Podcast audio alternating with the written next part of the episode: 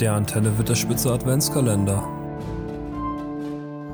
Heute Türchen 6. Hi und herzlich willkommen zu unserem sechsten Türchen vom Adventskalender. Ähm, ich bin heute leider wieder allein hier. Ich hoffe, ihr hattet bisher viel Spaß beim Adventskalender. Ich finde die Folgen, die wir jetzt bisher hatten, also was heißt Folgen? Die kleinen Episoden doch schon sehr interessant und amüsant. Und ja, hoffen wir, dass es so weitergeht. Und bis zum 24. ist ja noch ein weiter Weg. Aber ich will euch jetzt nicht weiter auf die Folter spannen und euch das Thema vom heutigen Türchen verraten. Ist auch noch mal ein bisschen, ja, abstrakt, würde ich sagen. Man könnte es auch als unnützes Wissen bezeichnen. Und zwar geht es heute um die Stadt Tarbat im Süden Eriadors am großen Quadlo gelegen. Ja, wie ich schon gerade gesagt habe, Tabat ist eine Stadt, ähm, die sich vor allem durch einen großen Binnenhafen ausgezeichnet hat und im Lauf ihrer historischen Entwicklung immer mal wieder an Einfluss gewonnen und verloren hat. Und weil sie eben zentral an dem großen Fluss Quadlo liegt, ähm, an dessen Punkt hier bei Tabat die Flüsse Glanduin und Mitheltel, puh, schwieriger Fluss mit sehr viel TH, meine ungeübte Zunge, ihr sei es nachgesehen, ähm, zusammenmünden und dann eben als der große Quadlo ähm, durch, durch den unteren Part Eriadors und den oberen Part Ennetweiz, der, der Fluss bildet da in gewisser Weise die Grenze, weiter Richtung Süden fließt und dort irgendwann ins Meer mündet. Ja, um Tabat herum gibt es eigentlich nicht viel Nennenswertes. Das ist eigentlich eine ziemlich karge, na gut, was heißt karg? Ähm, sagen wir unwirtschaftliche Landschaft. Karg ist sie nicht, denn rundherum ist eigentlich fast nur Moor und Wald.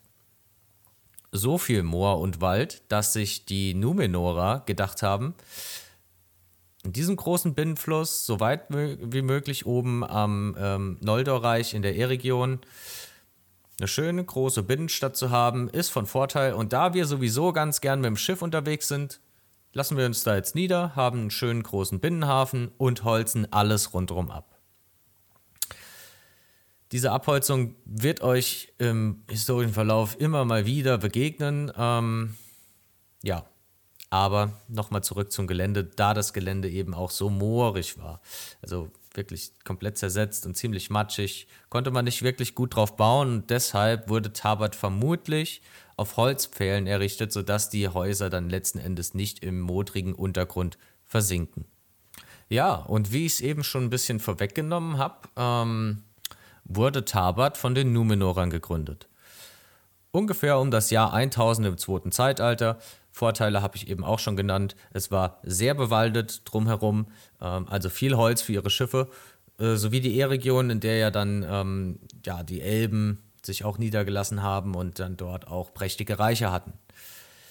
Ein bisschen später im zweiten Zeitalter fällt auch Sauron über die E-Region her und ähm, ja, krönt da seinen Verrat an den Elben, auch mit dem Schmieden der Meisterringe und so weiter. Und den galt es ja dann auch irgendwann zu stürzen. Und nachdem er ähm, so um das Jahr 1700 im zweiten Zeitalter schon fast komplett E-Region verheert hatte, kamen die Numenorer über Tabat und noch eine anliegende Hafenstadt, äh, Vinyalonde oder auch später auch Londaya genannt, kommen wir gleich noch drauf zu sprechen, im, dritten äh, im Ende des zweiten Zeitalters. Ähm, ja, die Numenorer landeten hier, stellten ihr Heer auf und vernichteten dann in der Schlacht am Quadlo äh, Sauron, dessen Heere dort zerstreut wurden, fürs Erste. Ja, nach dieser Zeit wandte sich die Stadt jedoch eher düstereren Zeiten entgegen, denn äh, nach dem Krieg war ja auch die E-Region ziemlich verwüstet. Das Elbenreich war stark geschwächt, weshalb der Handel auch nicht mehr so weiter funktioniert hat. Und da sagten sich die Numenorer, wenn der eine Vorteil wegfällt, dann setzen wir den anderen rigoroser um. Und so fang, fingen sie noch mehr an, um Tabat herum die Waldlandschaft abzuholzen, bis die Gegend nahezu vollkommen ausgebrannt und abgeholzt war, was natürlich der lokal ansässigen Bevölkerung sehr äh, zuwider war, sage ich mal, die sich dann gegen die Numenorer ja, aufgehoben haben, den Aufstand angestachelt haben und ja, Sie hatten leider keine Chance. Die militärische Stärke der Numenorer war schon immens und so ein paar kleine ansässige Dörfchen können dann nicht viel ausrüsten, äh, ausrichten, weswegen dann im Ende des zweiten Zeitalters in Tabat eher eine Dik äh, Militärdiktatur durch die Numenorer herrschte, die ja, Tabat dann nur noch für Raubzüge nutzten, um eben in der Region rundherum alles noch zu erbeuten, was möglich ist und eben die, und eben die verbleibenden Wälder noch abzuholzen. Ja, so ist das nun mal mit dem Holz. Es wächst nicht ganz so schnell nach. Das dürften wir uns in unserer Welt jetzt auch, äh, wenn wir immer mehr mit konfrontiert.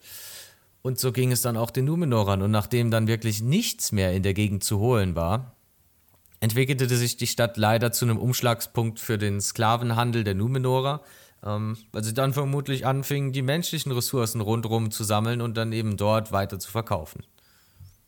Das war dann schon eine recht düstere Zeit, so im Gegenende des zweiten Zeitalters. Und im dritten Zeitalter wird sich phasenweise wieder ändern, aber so viel sei gesagt, die Stadt nimmt leider kein so glückliches Ende.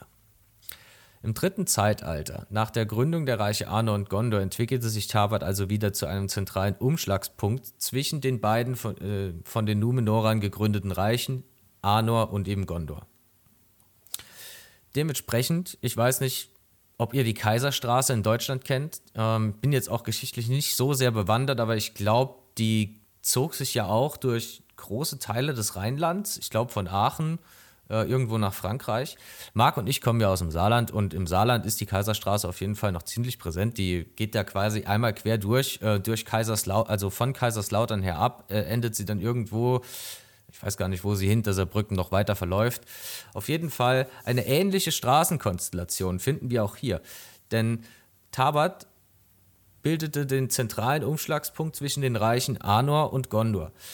Der Einfluss der beiden Fraktionen oder Reiche wird dann im weiteren Verlauf immer mal wieder auf die Stadt niederprasseln.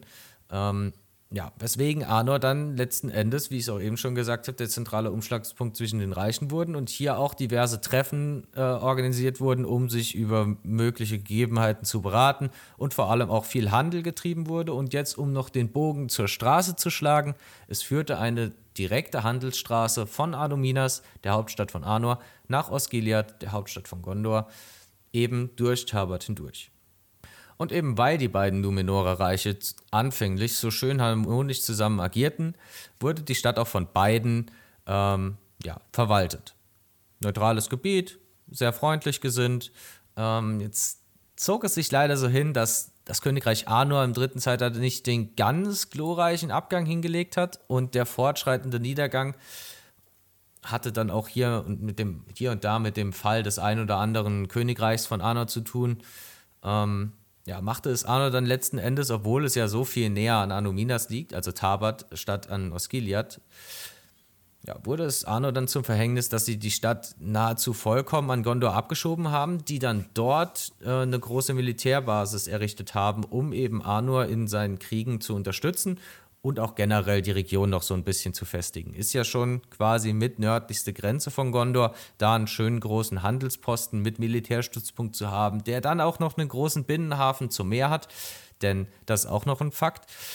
Die schnellste Möglichkeit von Gondor, also sage ich mal jetzt mal Zentral-Gondor, ähm, um Osgiliath und so weiter rundherum nach Arnor zu kommen, war über den Seeweg und da kann man sich dann doch schon viel Weg sparen, wenn man einfach den Fluss hochfahren kann nachdem die Stadt jetzt doch schon so einen, schon den ein oder anderen Wandel hingezogen hat, war es das leider noch nicht ganz.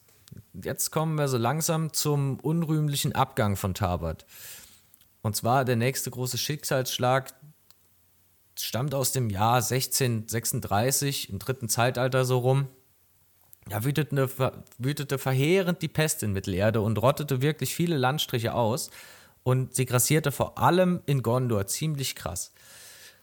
Ja, und wie es halt so kommt, ähm, wurde dann Tabat eben auch als zentraler Handels- und Umschlagspunkt ziemlich schwer von der Pest getroffen, weswegen fast alle Einwohner, die Bevölkerung in dem Landstrich, ja, leider starben. Von Tabat aus hatte dann die Pest auch noch die Möglichkeit oder die Krankheit die Möglichkeit, sich noch weiter in den Norden auszubreiten, wo es dann auch schwer ähm, in Arnor eingeschlagen hat Und auch die erst vor kurzem auf der Bildfläche Mittelerde erschienenen Hobbits wurden von der Pest ziemlich hart in Mitleidenschaft gezogen. Wirklich sehr schade, dass die Stadt dann wirklich so dahingerafft wurde, aber jetzt kommen noch die politischen Einflussfaktoren von rundherum. Nach dem Fall Arnors ähm, bestand ja eben das Reich nicht mehr, deswegen konnten sie sich auch nicht mehr um die Stadt kümmern. Und nach der Pest reichte der Einfluss Gondors auch nicht mehr so weit nach Norden, dass man die Außengrenzen so stark schützen konnte. Ähm, zudem wuchs ja immer mal wieder das Böse bei Sauron und so wurde dann letzten Endes die Stadt aufgegeben und ein autarkes Gebiet, in dem aber wirklich nur noch vereinzelt Menschen lebten und die Stadt quasi am nötig, mit ihrem nötigsten Einsatz noch am Leben erhalten konnten. Was ihnen dann leider nicht mehr möglich war, war dann im Jahr 2912, ähm, nachdem zuvor ein gra wirklich grausamer Winter in Mittelerde geherrscht hatte, ähm, die bis dahin immer weiter zerfallende und verfallende Stadt wurde dann einfach von einem großen Schwall Schmelzwasser fortgespült. Die große Brücke, die immer, die quasi den Kernpunkt der Stadt ausgemacht hat äh, und eben auch den Übergang zwischen Arno und Gondor markierte, wurde fortgerissen und die Stadt wurde letzten Endes komplett aufgegeben. Ja, somit siechte die Stadt dann so ein bisschen vor sich hin, verfiel immer weiter, fiel der Natur zum Opfer, kann man quasi sagen. Wobei eher fiel die Natur den Numenoran und der Stadtfeuer zum Opfer. Also nimmt sie sich die Stadt einfach zurück. Ähm, die Ruinen eigneten sich nicht mehr so ganz als Übergang über den Quadlo, was dann auch ungefähr 100 Jahre nachdem die Brücke fortgerissen wurde, Boromir schmerzlich erfahren musste. Denn nur wirklich in der Region sehr erfahrene Wanderer schafften es, an mancher Stelle noch über die Ruinen äh, den Quadlo zu überschreiten. Boromir auf seinem Weg nach Bruchtal zu Elrons Rat äh, im Jahr 3018 kommt er dort vorbei, versucht sein Glück, ähm, aber leider ertrinkt sein Pferd im Quadlo. Ja, das ist auch irgendwie schon die krönende Pointe zum Verfall der Stadt Tabert, die sich über die ja, Zeitalter doch schon hier und da immer wieder mal sehr gewandelt hat. Viel mehr ist auch nicht bekannt, aber man kann schwer vermuten, dass Aragorn nach seiner Krönung und nachdem ja dann Gondor auch wieder sein Einflussgebiet ausgeweitet hat, diesen sicheren Übergang zwischen Süden und Norden äh, wieder errichtet hat, also das heißt wieder aufrestauriert und die Stadt wieder eingesetzt hat. Hoffen wir es doch nur mal für die Stadt. Das war zumindest jetzt das Thema fürs Türchen 6. Ähm, ich hoffe, es hat euch gefallen und freut euch gern auf die weiteren Türchen. Bis dahin, ciao.